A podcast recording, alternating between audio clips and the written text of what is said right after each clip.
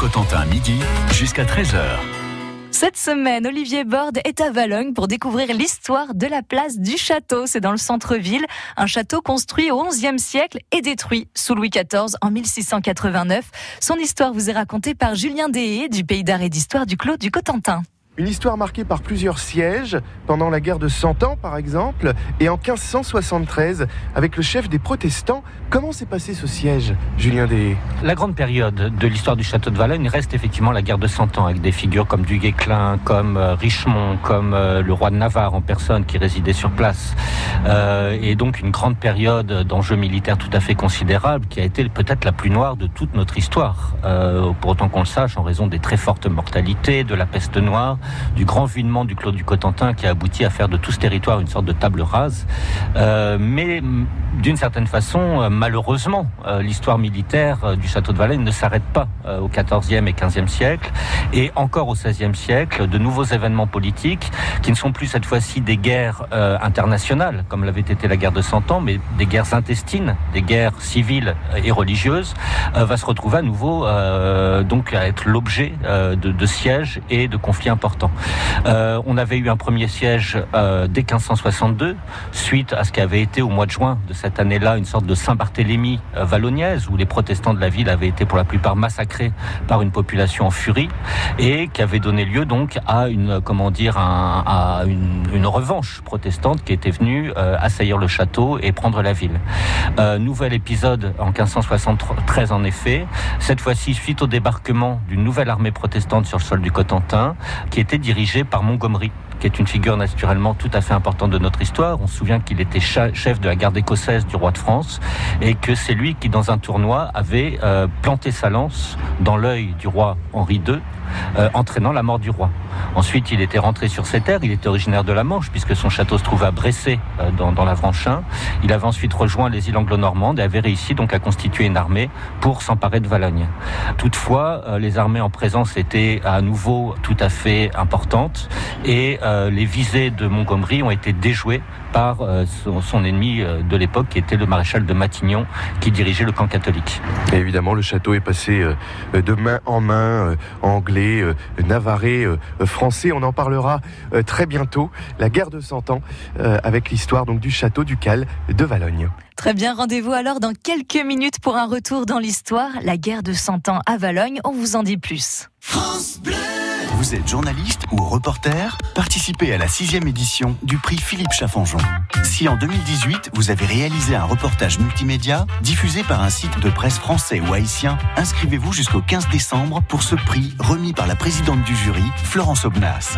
Toutes les infos sur le prix Philippe Chaffanjon sont sur radiofrance.fr. France Bleu Cotentin.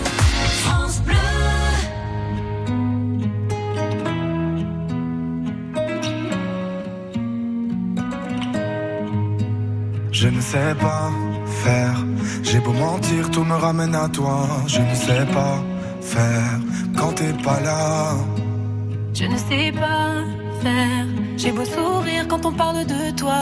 Je ne sais pas faire quand t'es pas là. Je n'ai plus rien à perdre, rien à gagner. Je n'ai plus de peine, plus rien à pleurer. Rien c'est déjà trop tout me semble pas ça ne compte pas. Quand t'es pas là.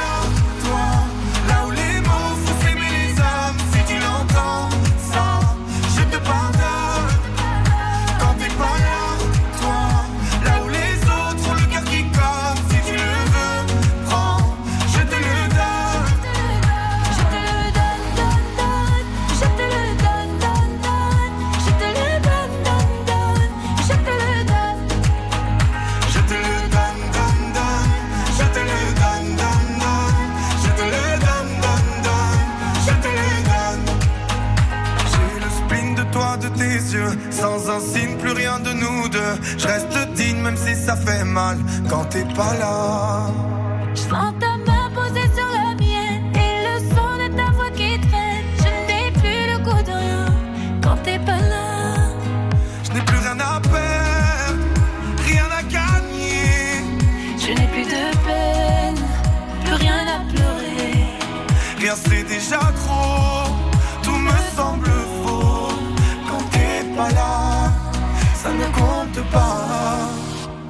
Quand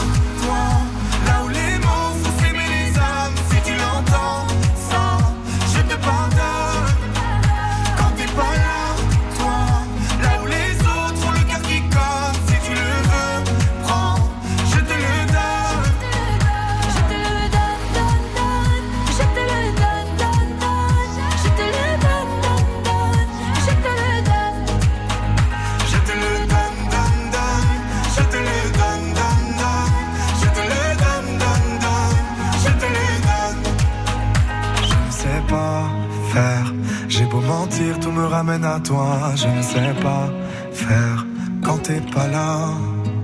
Je ne sais pas faire. J'ai beau sourire quand on parle de toi. Je ne sais pas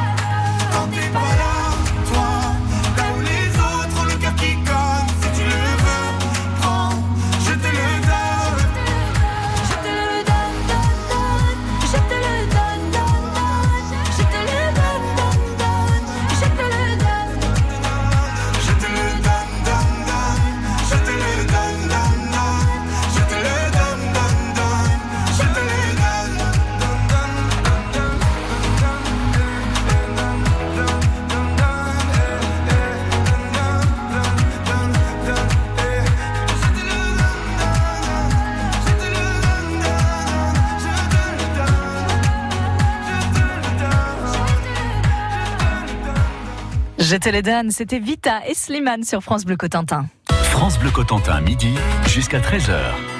L'histoire du château ducal de Valogne, le Versailles normand, est à découvrir cette semaine avec Olivier Borde et Julien Deshé du pays d'art et d'histoire du Clos du Cotentin. Un château construit au XIe siècle et détruit au XVIIe siècle sous Louis XIV.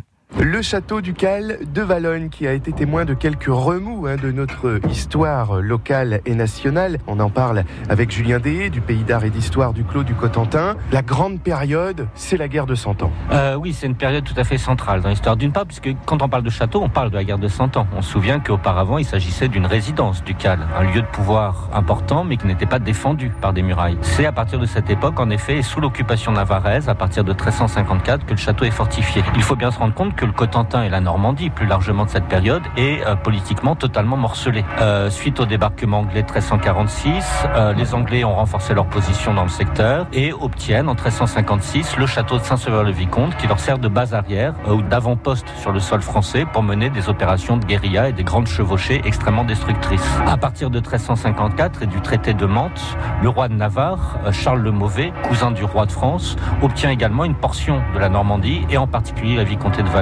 Ce qui lui permet de s'imposer ici comme l'autorité suprême et à faire édifier donc un nouveau château avec force moyens, équipement et euh, soutien financier.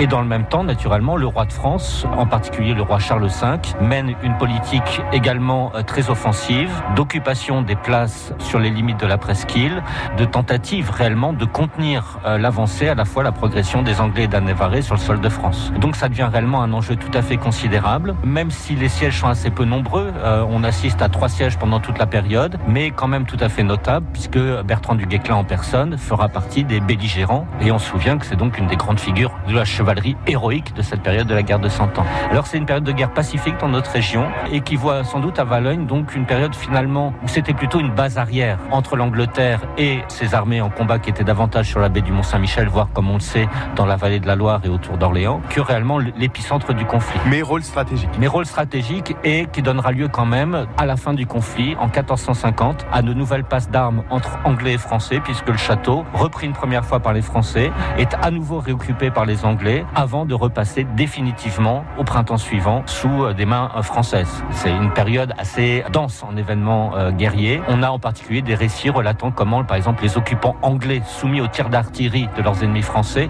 s'amusaient avec des grandes nappes blanches à essuyer les remparts du château en disant « Ouh là là là là, mon Dieu, vous allez salir mon beau château. C'est-à-dire c'était la moquerie classique pour dire vous pouvez bien tirer des boulets de canon, ça euh, ne nous fait rien et nous allons rester dans la place. L'humour british, ça c'est toujours été. Hein. On ne s'arrête pas là, on a encore bien des choses à apprendre sur l'histoire de cet ancien château à Valogne. Rendez-vous demain, même heure, on va se mettre au niveau du café de la Poste et on va essayer d'imaginer ce qu'on aurait pu voir si on avait été là, à la même place, quatre siècles plus tôt. Et cette série de reportages est à retrouver directement hein, sur notre site francebleu.fr.